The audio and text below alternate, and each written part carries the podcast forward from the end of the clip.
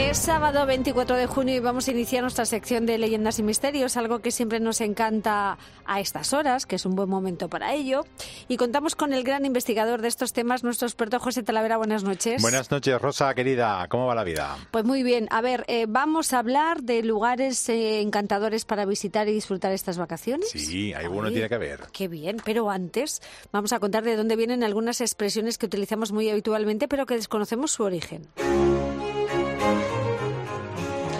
Hoy hablamos de lo que decimos cuando descubrimos algo que se intentaba ocultar con cuidado. Vamos, que se descubre el pastel. Vaya, que ya te lo digo. Bueno, para empezar, hay que tener en cuenta que la palabra pastel, fíjate, tenía antiguamente el significado de empanadilla hojaldrada que tiene dentro carne picada o machacada. Así se definía pastel. Bueno, los pasteles de antaño llevaban dentro carne picada y los pasteleros pues tenían fama de adulterar el contenido de sus pasteles.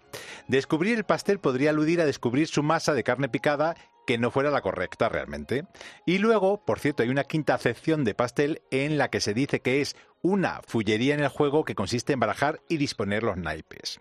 Bueno, y la octava acepción es, por metáfora del anterior, el convenio de alguno secreto o encubierto para algún intento regularmente no bueno, de donde se deduce que descubrir el pastel equivale a descubrir la trampa o el juego sucio. Exactamente. Esto es descubrir el pastel. Se usa mucho. ¿eh? Hombre, se usa, todo se usa mucho, Rosa. Así es que está, y tienen siglos ¿eh? estas expresiones. Bueno, eh, explicaciones súper interesantes las que nos trae José Talavera cada semana.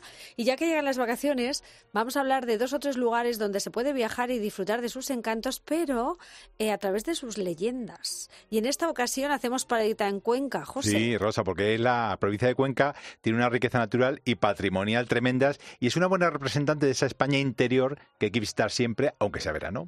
Pues comenzamos hablando de fantasmas.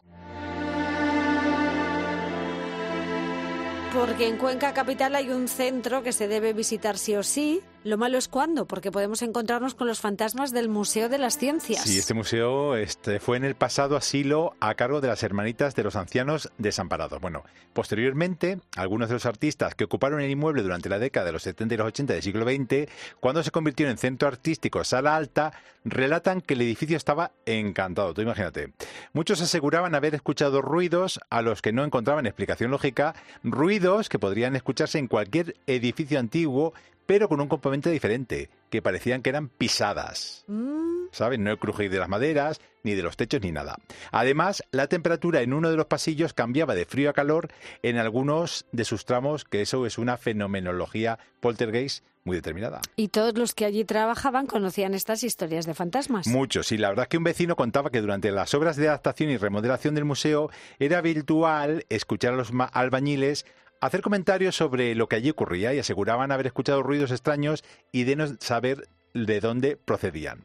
Pues mira, uno de los primeros vigilantes de seguridad que tuvo el edificio también escuchó ruidos raros que le hacían salir a la Plaza de la Merced en mitad de la noche, fíjate, a respirar, a coger aliento porque pasaba muchísimo miedo. Madre mía, bueno, pues ya digo que hay que ir al museo, pero no quedarse hasta muy tarde, ¿eh? que luego pasa lo que pasa. Tú no te quedes, porque ya te conozco, que tú eres muy miedosa. Yo nada, prosigamos. Bueno, y es que hay otro lugar muy interesante en la capital conquense y de gran incidencia poltergeist y es el mítico edificio Iberia. Así es, pero para eso he hablado, fíjate, con Sheila Gutiérrez, que ha sacado junto a Miguel Ángel Linares el libro 50 lugares mágicos de Cuenca. Me ha contado esto. Estamos ante uno de los edificios más singulares de Cuenca, el Gran Hotel Iberia, que abrió sus puertas en 1900. En él han pernoctado personajes tan importantes como Federico García Lorca. En la actualidad se encuentra el Centro Cultural de la Fundación Caja Castilla-La Mancha, donde se realizan exposiciones de todo tipo. Y como buen edificio consolera que se precie, pues también tiene que tener sus historias de fantasmas. Y una de las primeras personas en recoger estos testimonios fue Manuel, periodista Manuel Pérez, para el diario La Tribuna de Cuenca, donde un trabajador que prefirió mantenerse en el anonimato explicaba que los vigilantes encargados de abrir el lugar pues escuchaban el misterioso sonido de un piano. Además también tenemos el testimonio de una de las limpiadoras que tenía la costumbre pues de dejar las llaves de todas las oficinas en la cerradura de los despachos mientras limpiaba y dice que un día pues tras terminar esa tarea y cuando se disponía a cerrar las llaves habían desaparecido y aparecieron seis meses después en uno de los canales del tejado. ¿Quién iba a poner aquello allí? Y no podemos olvidarnos, ¿no? Ese funcionamiento eh, fantasmal de los ascensores. Así que tenemos un lugar donde se mezcla la historia, la leyenda, quizá un poquito de ficción, pero que hace que este enclave sea mágico. Bueno, historias de fantasmas y casos muy extraños que siempre nos ponen los pelos de punta. Ya te digo. Pero hay más. Vamos a hablar de un caso muy extraño y que me da mala espina. ¿eh? Nos vamos hasta las carreteras conquenses para hablar de los ensotanados. Sí, Rosa, ahí nunca he hablado de esto. Mira, hay unas experiencias muy extrañas en las vías, eh, sobre todo por la noche. Son las protagonizadas por los ensotanados, que es un tipo de aparición recurrente en rutas y zonas urbanas que se caracteriza por tener una especie de túnica de color negro con una capucha o capuchón. Sus extremidades son difusas, tanto manos como pies, y no se pueden distinguir con claridad.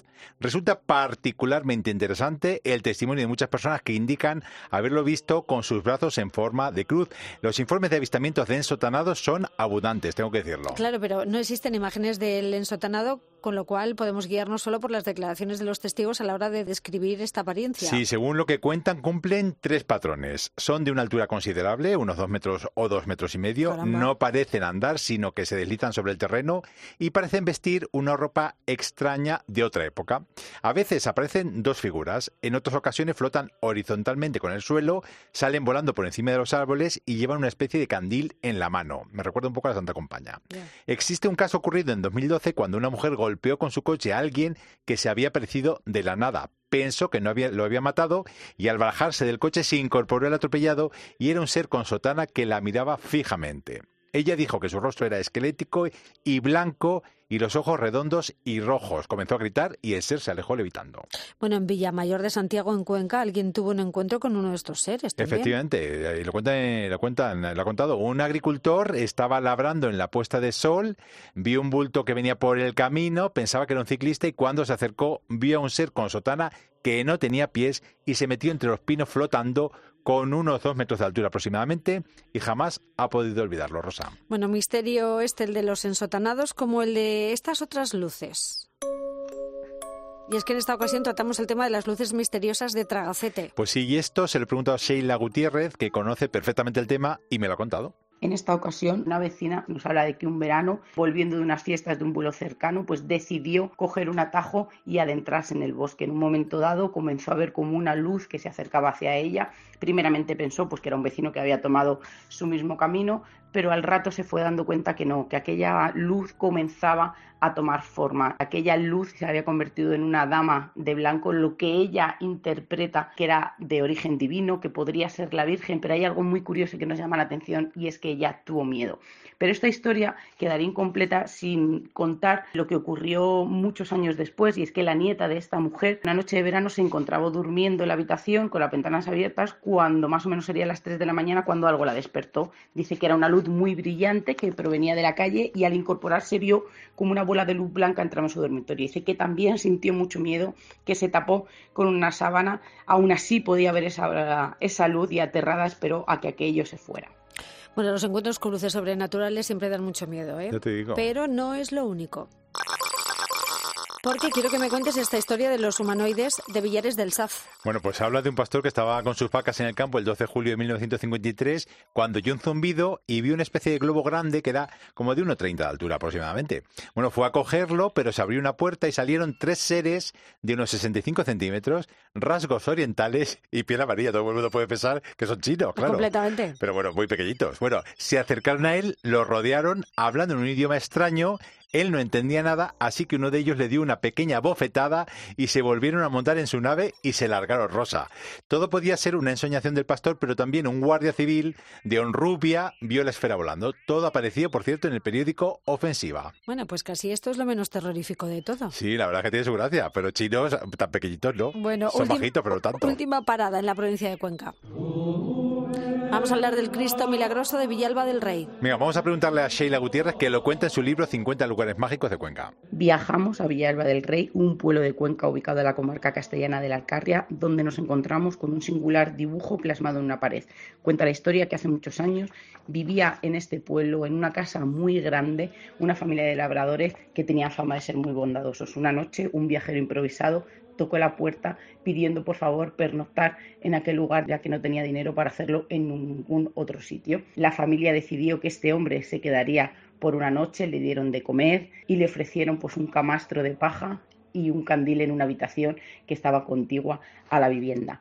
A la mañana siguiente, cuando la familia le dijo a la criada que fuera a ver cómo había pasado la noche este invitado anónimo, se dieron cuenta de que no estaba. Y al abrir aquella puerta se encontraron con algo vamos a decir, sobrenatural. Aquel hombre en pocas horas, sin ningún tipo de material, había dibujado un Cristo de un metro en la pared que a día de hoy siguen, vamos a decir, cuidándolo porque aquella familia y las posteriores creen que tienen una misión, el que aquel Cristo nunca desaparezca. Bueno, pues muy interesante todo lo que rodea Cuenca y un lugar perfecto en verano para hacer turismo de leyenda. Exactamente, Rosa. Bueno, vamos a conocer ahora en un minuto de cultura la vida, milagros o misterios más llamativos de algunos de los personajes, momentos o lugares más importantes de la historia. Y hablamos de un libro que lleva siglos dando que hablar porque no se sabe casi nada de él. Hablamos del manuscrito Voynich. Pues sí, este manuscrito, llamado así en honor a su descubridor, Wilfrid M. Voynich, bueno, fue hallado en 1912 y actualmente se puede consultar totalmente en la web de la Universidad de Yale. Yo recomiendo que lo veáis porque es una maravilla. Bueno, está escrito en una lengua desconocida que nadie ha podido descifrar, Rosa. Se trata de un libro de 240 páginas de hace 600 años nada menos, con apariencia de herbario que contiene dibujos de 113 plantas, sin identificar otros que aparecen signos zodiacales y otras 100 especies de plantas medicinales identificadas.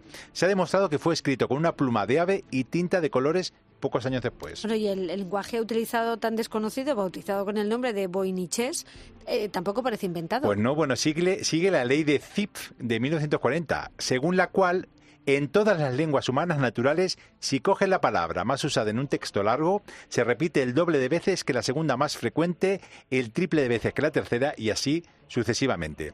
Esta ley se lee en el Voiniches y su autor no podía conocerla 500 años antes de que se formulase, por supuesto. Además, toda la escritura es fluida, como ocurre con una lengua natural cuando se escribe. No hay pausas en el trazo para inventarse palabras o escribir al azar. Y se han detectado reglas ortográficas incluso. Los más prestigiosos criptógrafos y lingüistas del mundo han intentado descifrar la escritura del códice Voynich sin éxito. Fíjate, desde expertos de la CIA a matemáticos que rompieron los códigos de los nazis en la Segunda Guerra Mundial, nadie ha podido traducir esta lengua desconocida. Incluso la inteligencia artificial se ha rendido. Qué fuerte. Y nos preguntamos, ¿es una lengua perdida, Rosa? ¿Un lenguaje inventado por un lingüista que aplicó reglas gramaticales reales? ¿Una obra de fantasía extraordinariamente elaborada? De momento no tenemos respuesta. Sorprendente misterio el que rescatamos hoy, gracias a José Talavera y también gracias por hacernos viajar a la provincia de Cuenca con sus historias de leyendas más impresionantes. La semana que viene más, José Talavera, gracias. Un beso.